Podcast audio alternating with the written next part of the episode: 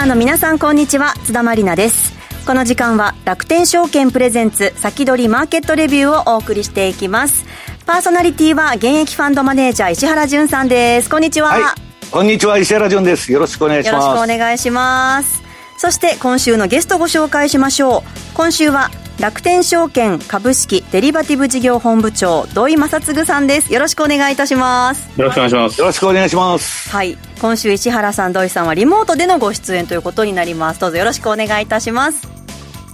さて今日27日水曜日の東京株式市場で日経平均株価は3営業日ぶりに反発し60円54銭高の2万7715円75銭で終えました土井さん足元どうご覧になってますか？いやもう今日 FOMC で規定があるんで、はい、まあこんだけ動いたんでまだいい方だと思いますね。ただアメリカのあのアフターワーは、まあ、Google の決算良かったのと、先物も高いしもうあんまり金利上がらないんじゃないかっていう見越しで動いてる感じありますね。はい。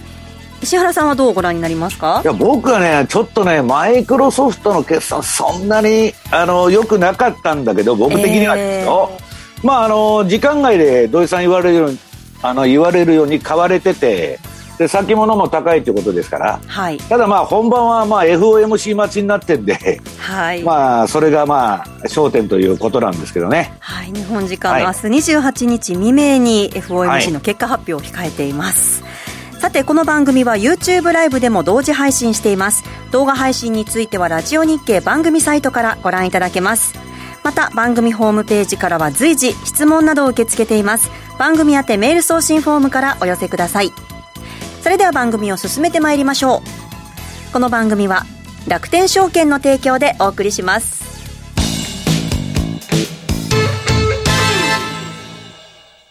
世界的な有料企業へ投資でき、ますます成長を続ける米国株式市場。そんな米国株で信用取引にチャレンジしてみませんか？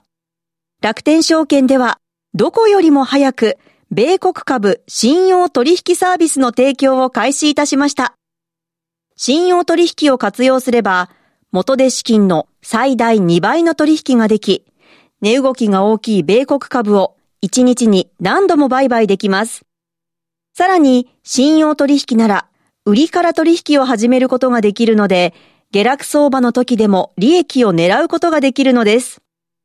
今よりもっと米国株トレードの幅が広がります。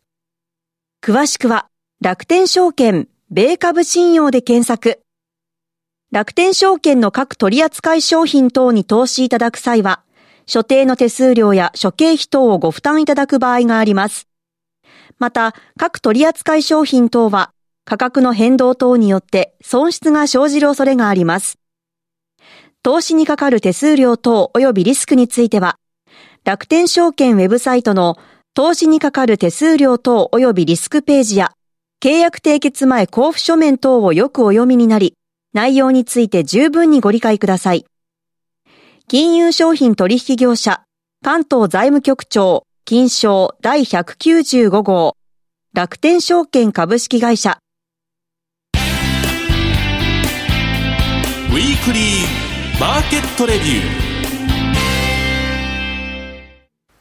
さあ、ここからは楽天証券株式デリバティブ事業本部長、土井正嗣さんにお話を伺っていきます。土井さん、今日もよろしくお願いします。はい、よろしくお願いします。よろしくお願いします。えっと、まず最初に、あの、キャンペーンとかちょっとお得な、あの、情報のご案内したいんですけども。はい、お願いします。えっと、今、あの、7月11日から、えー、業界初の、えー、アメリカ株信用取引を楽天証券開始しまして、はい。で、キャンペーン中です。で、口座、信用取引の口座を開ければ200ポイントもらえますし、今まで日本株の信用取引口座空いてた方も、えー、アメリカ株の、あの、口座、まあ、口座って言っても、これ書類見るだけなんですけど、えー、それを開けていただくと、えー、200ポイント漏れなくなので、えー、ぜひ使っていただければと思います。あの、アメリカ株の信用取引、これ、えー、一般信用っていう区分になるので、まあ、ちょっとまあ、聞き慣れない方もいると思うんですけど、はい、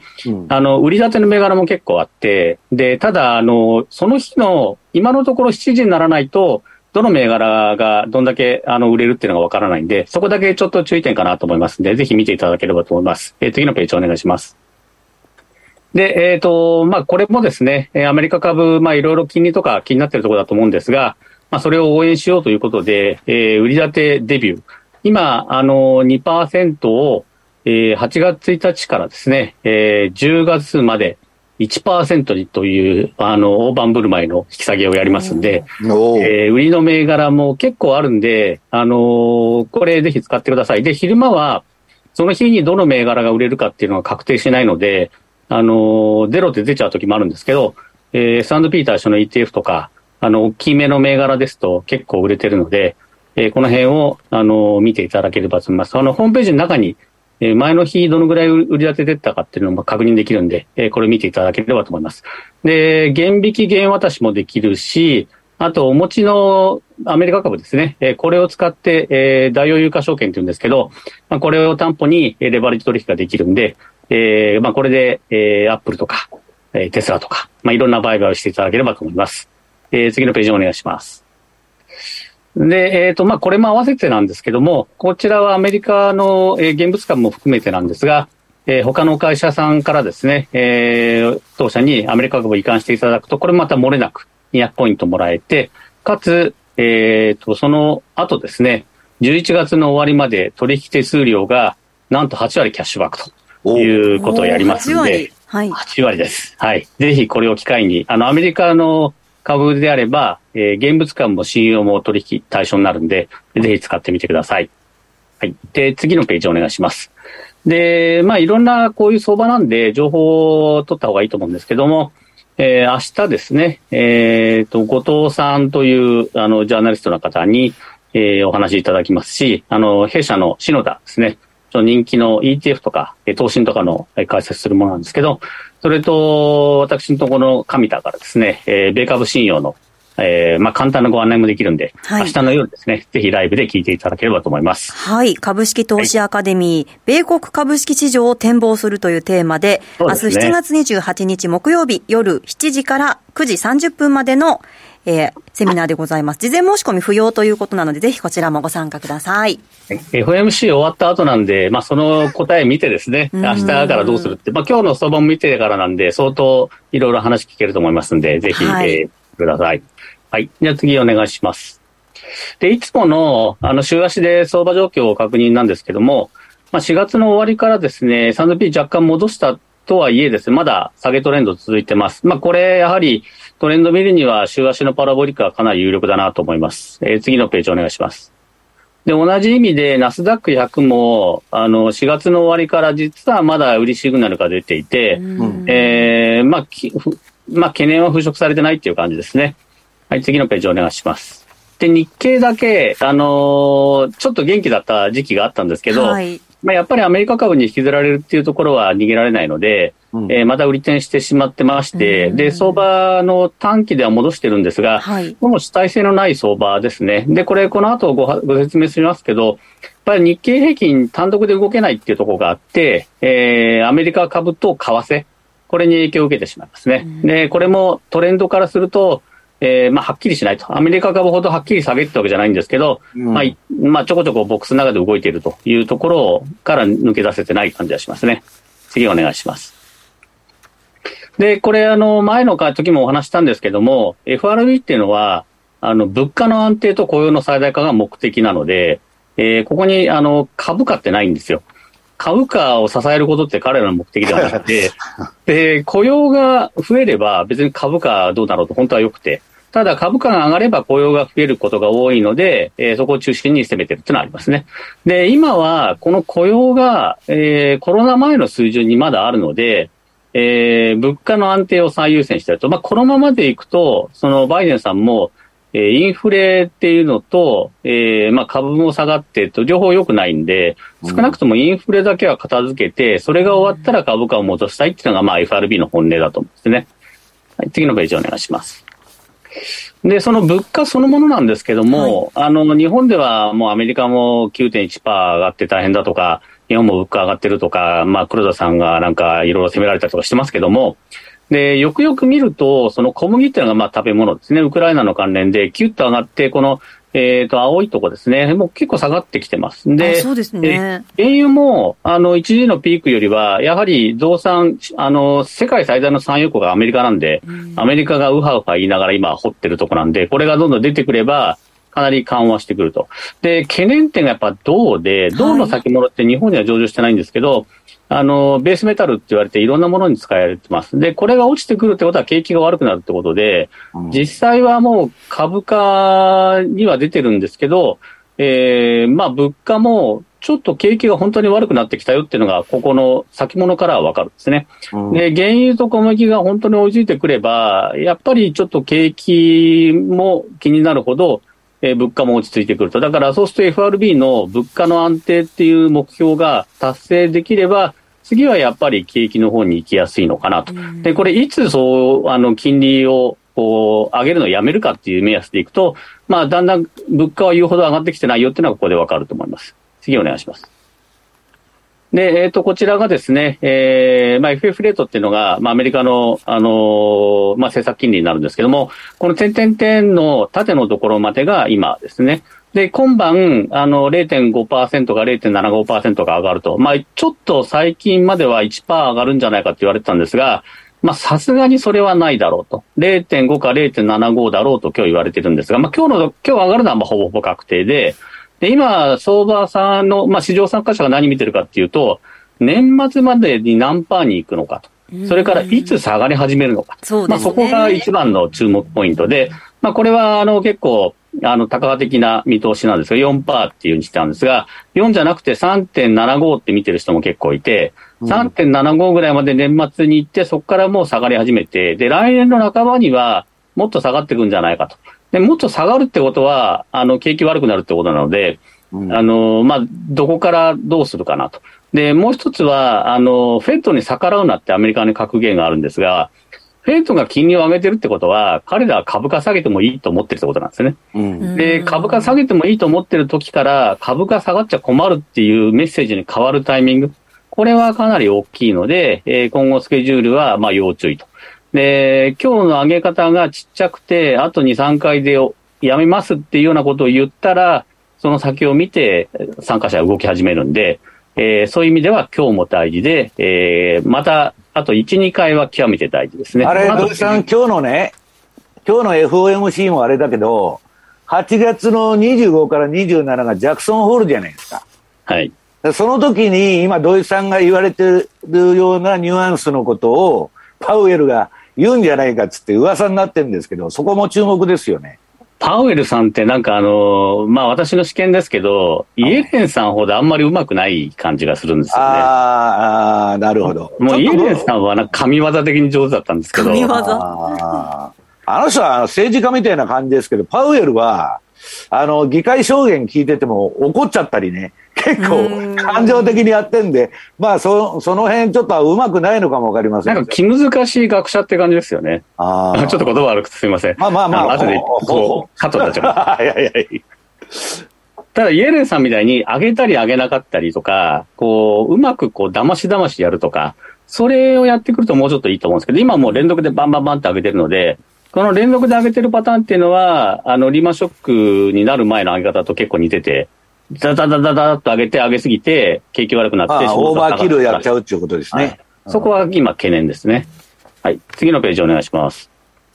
で、えっ、ー、と、ここでもう一個言いたかったのが、日経平均って今、値が下が中心に上がってるんですけど、結局輸出関連株が上がってるだけなんですね。で、昨日あたりもシマノとか自転車のメーカーでかなり取り出てましたけど、やっぱり、あの、外で同じもの売れても、日本円で全部儲けになっちゃうので、それが増収増益になってくるんですね。で、同じように、日本の株なんだけど、マザーズはなんで悪いかっていうと、その国内の売り上げが多いかしら多いので、はいはい、えー、いまいち日経平均ほど上がってないと。で、マザーズはよくよく見ると S&P とあんま変わってないっていうのがこれでわかると思うんですが、はい、まあ、そうなってくると、じゃあ日経平均ドル円頼みですねと。で、じゃあドルの金利が下がり始めたら円高に行くから日経平均にはマイナスになっちゃうので、で、アメリカ株戻るときに日経平均一緒に戻らないかもしれませんよというとこが言えてくるのが要注意ですね。だそう考えると、やっぱ日本株もいいものはいいんだけど、アメリカ株のところを拾っておくタイミングをちゃんと見た方がいいかなと思いますね。うん。次のページお願いします。で、こちらが、あの、石原さんもおっしゃってた今後の大事な、あの、スケジュールなんですけど、うん、まあ、当然今日は市場関係者大注目なんですが、そうですね。9月と11月も当然見てて、で、8月の9日と9月の2日の雇用統計、これも大事ですね。うん、で、えっ、ー、と、8月の10日に、あの、7月の物価指数が出るんで、ここも前年比どのぐらい出てくるかってみんなビクビクしながら見てて、で、ジャクソンホールでパウエルさんがポロッとポロッとなんか言うのを見た。で、今日言いたかったその最後の方に、火を見るに瓶って書いてあるんですけど、これどういうことかっていうと、あの、セントレジャーデー来ますと。で、ハロウィン来ますと。で、これがちょうどその物価が出るときとか、あの、FOMC とか挟んでくるんですね。で、アメリカの中間選挙の前にこれが来るので、まあ、いつもでいけば、まあ、このあたりでどっかいいタイミングが来るはずだろうということで、えー、まあ、半年投資でいけば、通常でいけばやっぱ9月の終わりにはポジション取りたい。で、週足のパラボリックも、あの、今、あの、マイナストレンドなんですけど、これがプラスになったら、サクッと ETF でも、投信でも乗った方がいいだろうというところで、はい、えー、ちゃんと見ときましょうというのが今日のポイントですね。はい。石原さん、ここまでいかがでしょうか？まあ、だから、まあ、とりあえず、今週はね、まあ、今日というか、まあ、明日の朝ですよね。FOMC 見て、要するに FRB のスタンスを、えー、確認しないと動くに今動けないんですよ。そうですね。うん。だからそれで、まあ、どういうことをまあ言うかということと、うん、まあもう一つはまああの、ここに出てるやっぱりジャクソンホールでね。はい。まあもう3ヶ月前ぐらいから大統領選挙もあるし、えー、ジャクソンホールでなんかね、ちょっと景気後退を正式に認めて、うん、で、あんまりもう利上げしないぞみたいな方向感を出すんじゃないかと。だ今の株価なんて実体経済なんか何にも関係ないですから、FRB がもうこれ以上金利上げないとなったらまた買いが入ってくるわけですよ。すね、要するにコロナで不景気の時が一番米株上がってんですから。だから、まああのー、もう QT もね、3年間ぐらいかけてやるって言ってたのが、今もう1年半で終わりとか、だんだん短くなってきて、で、あの、向こうの FF 金利先物見てると、はい、来年の1月でね、土井さん、もう金利打ち止めになってるんですよ。だからそれならば、株は当然その前に動きますから、まあ、秋にね、買おう中止とか出てくるんじゃないの？という話に今なってる。はい。わかりました、はい。それでは一旦お知らせを挟みまして、この後は土井さんに注目銘柄のお話など聞いていきます。はい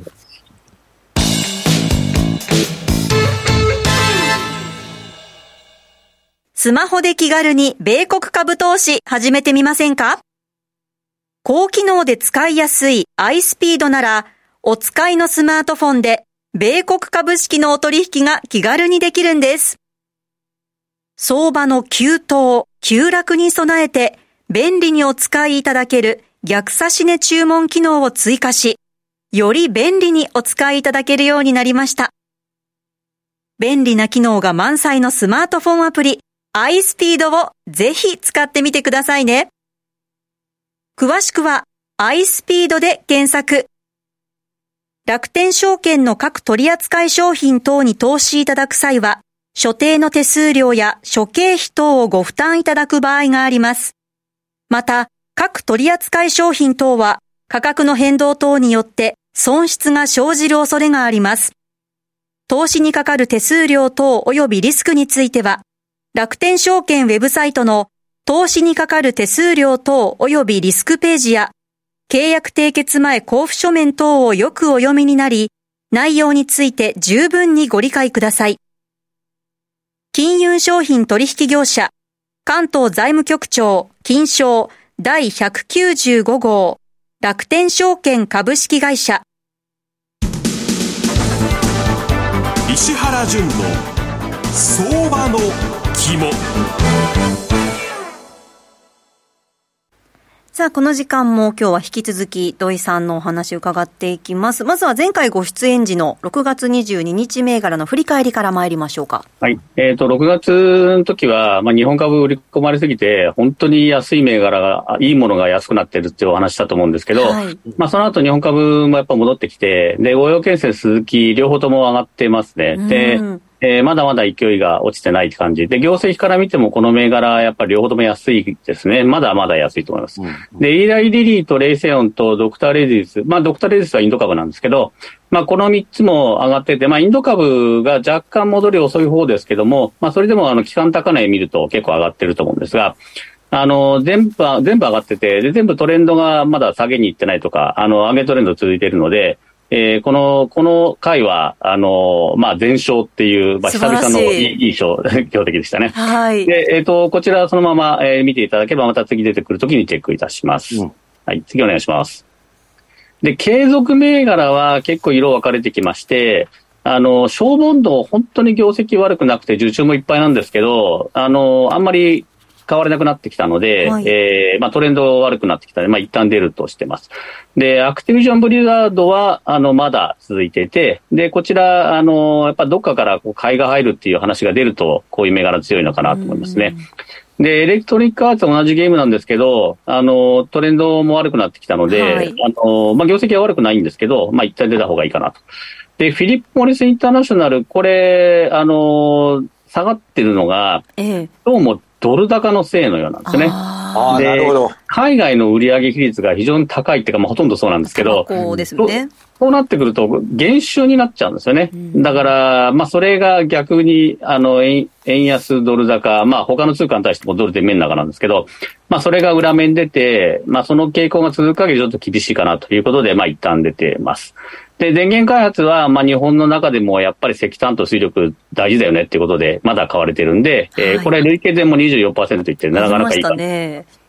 で、コモディティは一旦いい時もあったんですけど、あの、先ほどお話出たように、あの、コモディティの高値を一服してきたので、えー、これももうそろそろおしまいということで出るというふうにしています。はい、次のページお願いします。